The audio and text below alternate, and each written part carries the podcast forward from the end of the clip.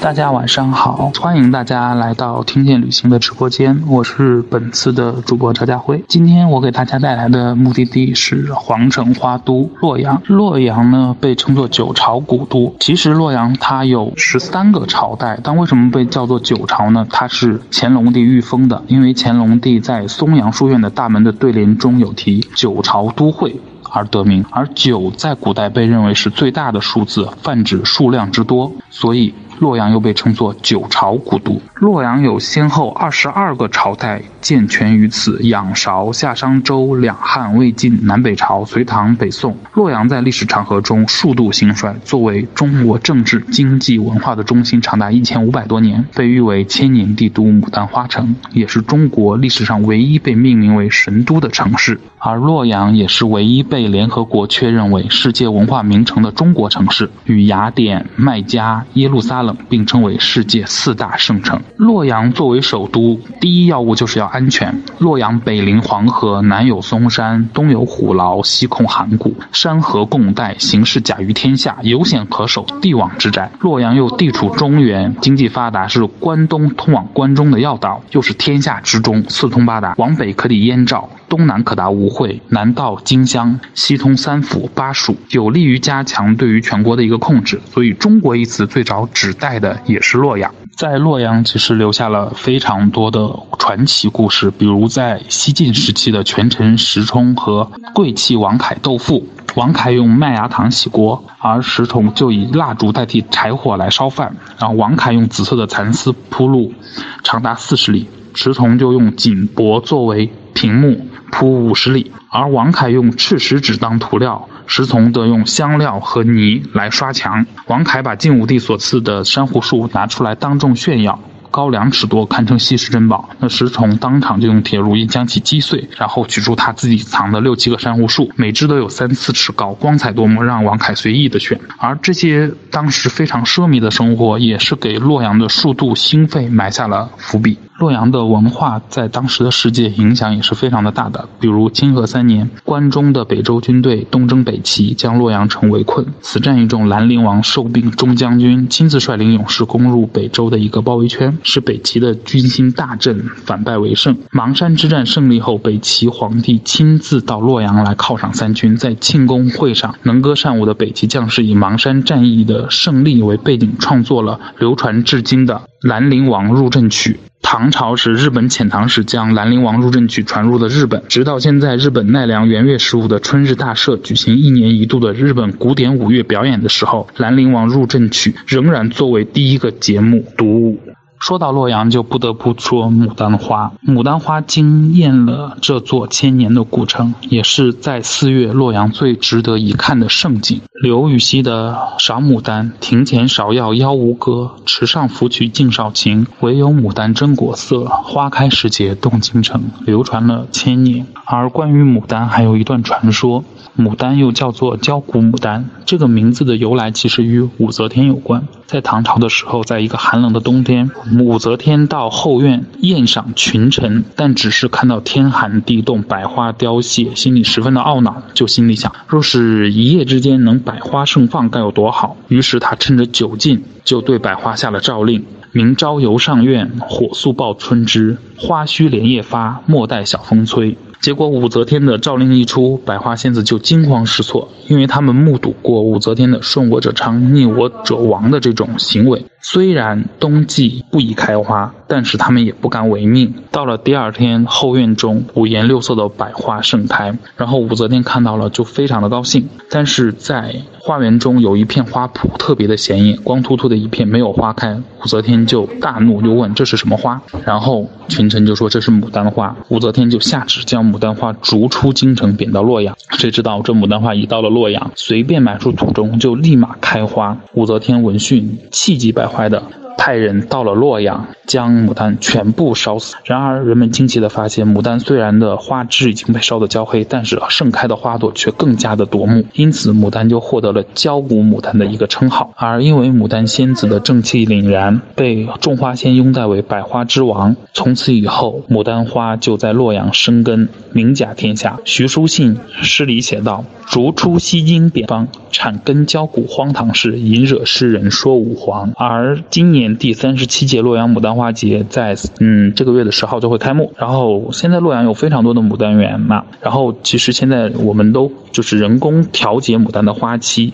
然后，所以使得所有的牡丹园的花期都有一定的错开度。然后，我们的团队就会根据。不同的时间去游览不同的牡丹园，能让我们看到牡丹开的最好的样子。在洛阳呢，牡丹其实只有四月份开放，但是在洛阳的龙门石窟却已经开放了千年之久。而龙门石窟是与莫高窟、云冈石窟、麦积山石窟并称的中国四大石窟。图片中是龙门石窟最著名的一个点——卢舍那大佛，它的白天的样子跟它晚上打上了灯光的模样，确实是的。非常的美，看到的之后会为中国古代的这种石像造像的工艺所震惊。龙门石窟其实开凿的非常久，它刚开始是在北魏孝文帝年间就开始，后经历了东魏、西魏、北齐、隋唐、五代、宋代这些朝代大规模的营造，有四百年之久。它南北长有一，然后到如今它有的。窟有两千三百四十五个，就十万余尊的造像，然后碑刻题记有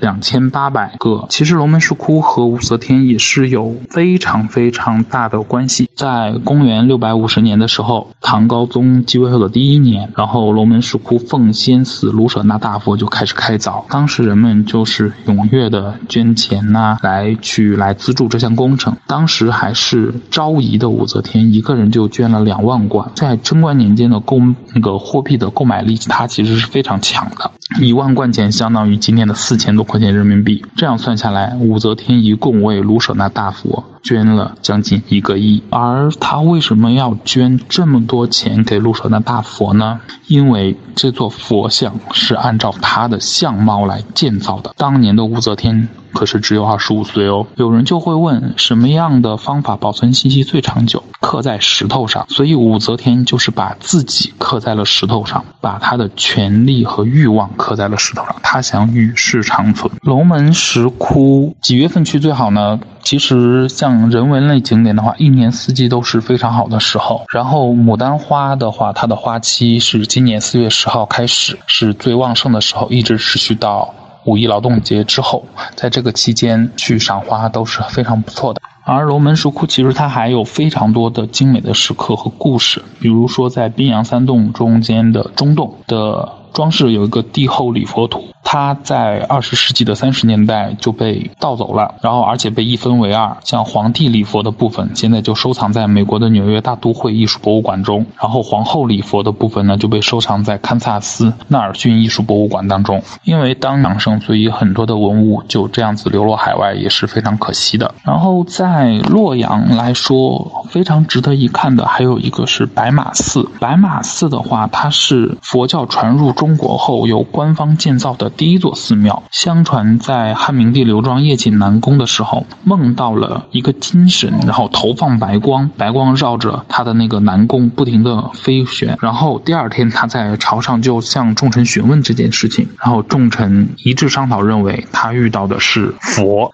然后汉明帝呢就遣使臣蔡英和秦景等前往西域去拜佛求法，但是在蔡秦等人在月氏，也就是如今的阿富汗这一带，遇上了在该地油画宣教的天竺的高僧释迦摩腾，然后他们就邀请高僧到中国去宣讲佛法，并用白马驮载经书佛像跋山涉水，到最后在永平十年的时候来到了洛阳的，然后来到了京城洛阳，然后汉明帝就会设立。开始仿天竺式的修建寺院，并为了铭记白马的驮经之功，就取名白马寺。从白马寺开始，我国的僧院便。广泛的称为寺，白马寺也因此被认为是我国佛教的一个发源地。历代的高僧，甚至外国的名僧都会过来求经求法，而白马寺就会被称作祖庭和石园。而在白马寺建寺以来，其实几度被损毁，也几度重修。其中以在武则天期间修建的白马寺的规模最大。而现在白马寺的二期已经营造完成了。呃，它有很多国外的寺庙，比如像泰国、印度方面的一些传统寺庙，就是来。融合，就是方便我们去了解一下整个佛教的一个发源和整个佛教目前世界的一个区分。而洛阳的白马寺其实也是洛阳赏牡丹的地点之一，它也有洛阳那个牡丹花园。然后其实感觉非常不一样，有一种佛就是佛祖拈花微笑的感觉。嗯，说完了白马寺呢，我们可以来看一下。也是跟武则天非常有关系的一个地方，叫做天堂明堂。图片里面就是天堂和明堂，然后。一个是白天，一个是夜景。当然，它这个目前是在当年的隋唐的洛阳城的遗址上复建的。因为唐朝毕竟离我们已经非常的遥远了，所以很多的遗迹都比较难保存下来。复建起来的天堂明堂看上去其实还是非常的壮观的。唐朝的时候，洛阳城是一个百万人口的国际大都市。当时武则天改唐为周，就定都在此。并且把它称作神都，在此期间建造了天堂和明堂。天堂、明堂其实也巧，也是巧夺天工。然后武则天还给明堂取了一个非常霸气的名字——万象神宫。所以可见，其实武则天的野心是非常大的。而万象神宫呢，它就高八十八米，中间有巨型的通心柱，直径有十人合抱之粗，所以它又被称作通天浮屠。这个还不算，在不久之后，他又造了天堂。登上天堂的三层就可以俯视明堂。其实这个也不用说，它的花费呢是非常巨、非常非常惊人的。它在数年之间所费数以万亿计，然后整个国家的府库都被天堂明堂所耗空。然后现在看上去，在当时天堂明堂就相当于如今纽约帝国大厦的感觉，是一个世界第一强国的硬件的一个象征。而明堂的形制和理念被北京的天坛的祈年殿所沿用，所以说在洛阳，在隋唐时期的文化历史和建筑风格，对于后代元明清的影响还是非常的巨大的。而洛阳作为非常重要的文化的发祥地，也是有着举足轻重的地位。整体来说，其实洛阳它。从古到今保存到现址不是特别的多，目前很多都是，呃，近现代复建起来的。但是有一个地方，它的古迹是非常多的，这个地方就是邙山。不知道大家有没有听过这个地方？其实，在古代，人是非常看重生死的，尤其说在死亡的时候，你要魂归何处呢？所以就有一句话叫做。生在苏杭，死葬北邙。苏杭在古代被称作人间天堂嘛，住在那里肯定是非常开心。而邙山是位于洛阳以北，风水是非常的好的，是当时古代人最理想的葬地。其实当时不光中国人这样想，韩国人也是这么认为的。许多古代的韩国人也把葬在北邙视为生命永恒的一个归宿。当年的邙山，一年四季，从早到晚，其实都有人送葬，然后灵车开着，然后人们在车前唱着丧歌，永别亲友，然后就有诗这样写：北邙山头少闲土，尽是洛阳人旧墓。旧墓人家归葬多，堆着黄金无置处。就是因为它的地段实在太好了，上至皇亲贵族，下至平民百姓，去世后都想往这送。然后在唐朝的时候，都已经人满为患了。所以，就算是有黄金，都难葬在这里。所以，可谓是寸土寸金的墓葬。截止到今天，邙山上有几十万座的陵墓，其中二十四座是帝陵。然后，名人的墓也有上千座。就说那时候开玩笑，就说如果有人去凭吊，都有可能会认错。像吕不韦墓不远处就是乙一的墓和杜甫墓，然后不杜甫墓的不远处地方又有伯夷叔齐墓和杜预。晋武帝的陵墓，所以在北邙山的墓是非常多的，就是墓垒墓，上面是墓，下面还是墓，而且它的时间跨度非常长，从古代到唐朝时期都是非常多。所以你说在北邙山有这么多的墓，而且有这么长的一个时间跨度，就在邙山建立了一个世界第一个，也是中国最大的一个古墓博物馆。呃，它现在名字叫做古代艺术博物馆。这个图里的是景帝陵，也是它在古代艺术博物馆旁边非常显眼的一座陵墓。然后你是可以下到它的墓道里面去看它的一个陵墓的形制。这个图看上去是不是特别有《盗墓笔记》的感觉？它也是一个墓道，只是现在我们用灯光打亮，然后可以看得比较清楚。但实际进去之后还是有点怕怕的。然后你会在里头看到很多的棺椁，还是非常喜欢的，因为他的团队人不多嘛，然后去的人也很少，所以很清静。然后其实因为我们对这种人死后的世界很很好奇嘛，所以进去之后有一点怕怕的，但是又非常的好奇，忍不住想往。前去看的这种感觉，然后在那个它的墓穴，就是博物馆，它分了很多的区域，有典型的墓葬陵，还有帝王陵和壁画展。我们可以看到这幅图上，就是他当时下葬的时候墓上画的壁画。这个网红的墓葬，因为，呃，它的博物馆是在地下，你下地下之后，它是非常的幽暗的，然后你走到。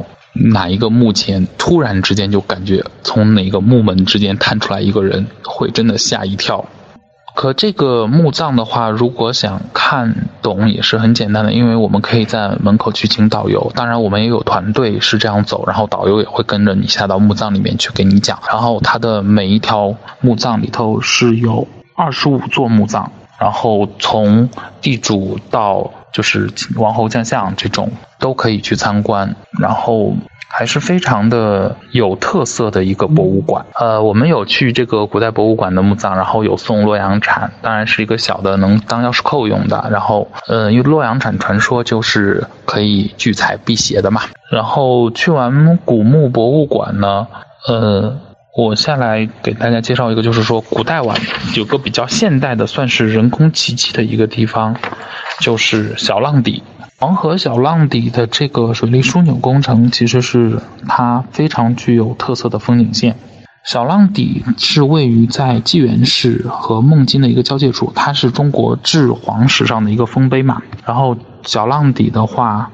呃，目前去看的话，其实你会发现在小浪底的水库里面，黄河都已经不黄了，它真的是非常的清澈。所以说，这个治黄的效果还是非常好的，而且它现在也是一个生态区和游人去的比较多的一个地方。小浪底最壮观的时候是在七八月，它调水调差的时候，调水调差它会把那个闸机打开之后，它那个水的奔腾而下是非常非常壮观的。而小浪底它也是一个。河洛文化的一个代表嘛，在小浪里大坝下游十五公里，它有河洛文化的景区光武帝陵。然后龙马富图寺、王铎故居这些地方，然后呃，像龙马富图寺，它叫做也叫伏羲庙嘛，是中华人文之祖、人根之祖的伏羲氏的一个基河洛文化的源头，所以每年其实有很多的人来寻根问祖，尤其是比如说像明天清明节，然后龙马富图寺这边就会有大批的客人过来祭祀祖先这样子。而汉光武帝陵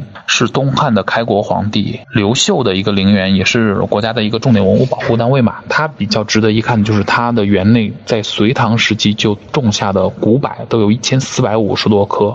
牡丹的花期的话，目前是到五一节过完之后就不再安排客人去游览了。白居易曾经写过一首诗：“花开花落二十日。”一城之人皆若狂，说的就是牡丹花的花期，它其实只有前前后后加起来二十天，但是因为现在的一个技术的发展，由人工来调节这个花期的话，它的花期就是比较延长，所以我们现在从三月下旬开始，一直可以看到五月上旬的牡丹花。洛阳城里面其实有文化的景点是非常多的，比如游客不常去，但是也是很有名的关林。这个图就是关林，呃，关林其实非常大，这只是它的一个正殿的一个呃照片。然后关林的话，它是三国蜀将关羽买首级的地方，前面是寺庙，后面是墓冢。其实海内外有三大关庙，但是在这些关庙中能独称林的，就只有这一家，也是中国唯一一家冢庙林。三四合一的一个古代经典建筑。去洛阳的话，一般简单的话两天，然后想深度玩的话，三到四天就差不多了。其实关林也是有非常多的故事的，就比如在公元前二百一十九年冬天，孙权偷袭了荆州，然后关羽就败走麦城，然后就大义归天了。然后到了次年的春天，孙权就害怕刘备起兵去报复他，然后将，然后那个孙权还把关羽的首级就放到了。洛阳曹操这边，然后结果被曹操就识破了。但是曹操是非常仰慕、敬佩关羽的为人，所以就将计就计的追赠关羽为金王，然后刻了一个沉香木的身躯。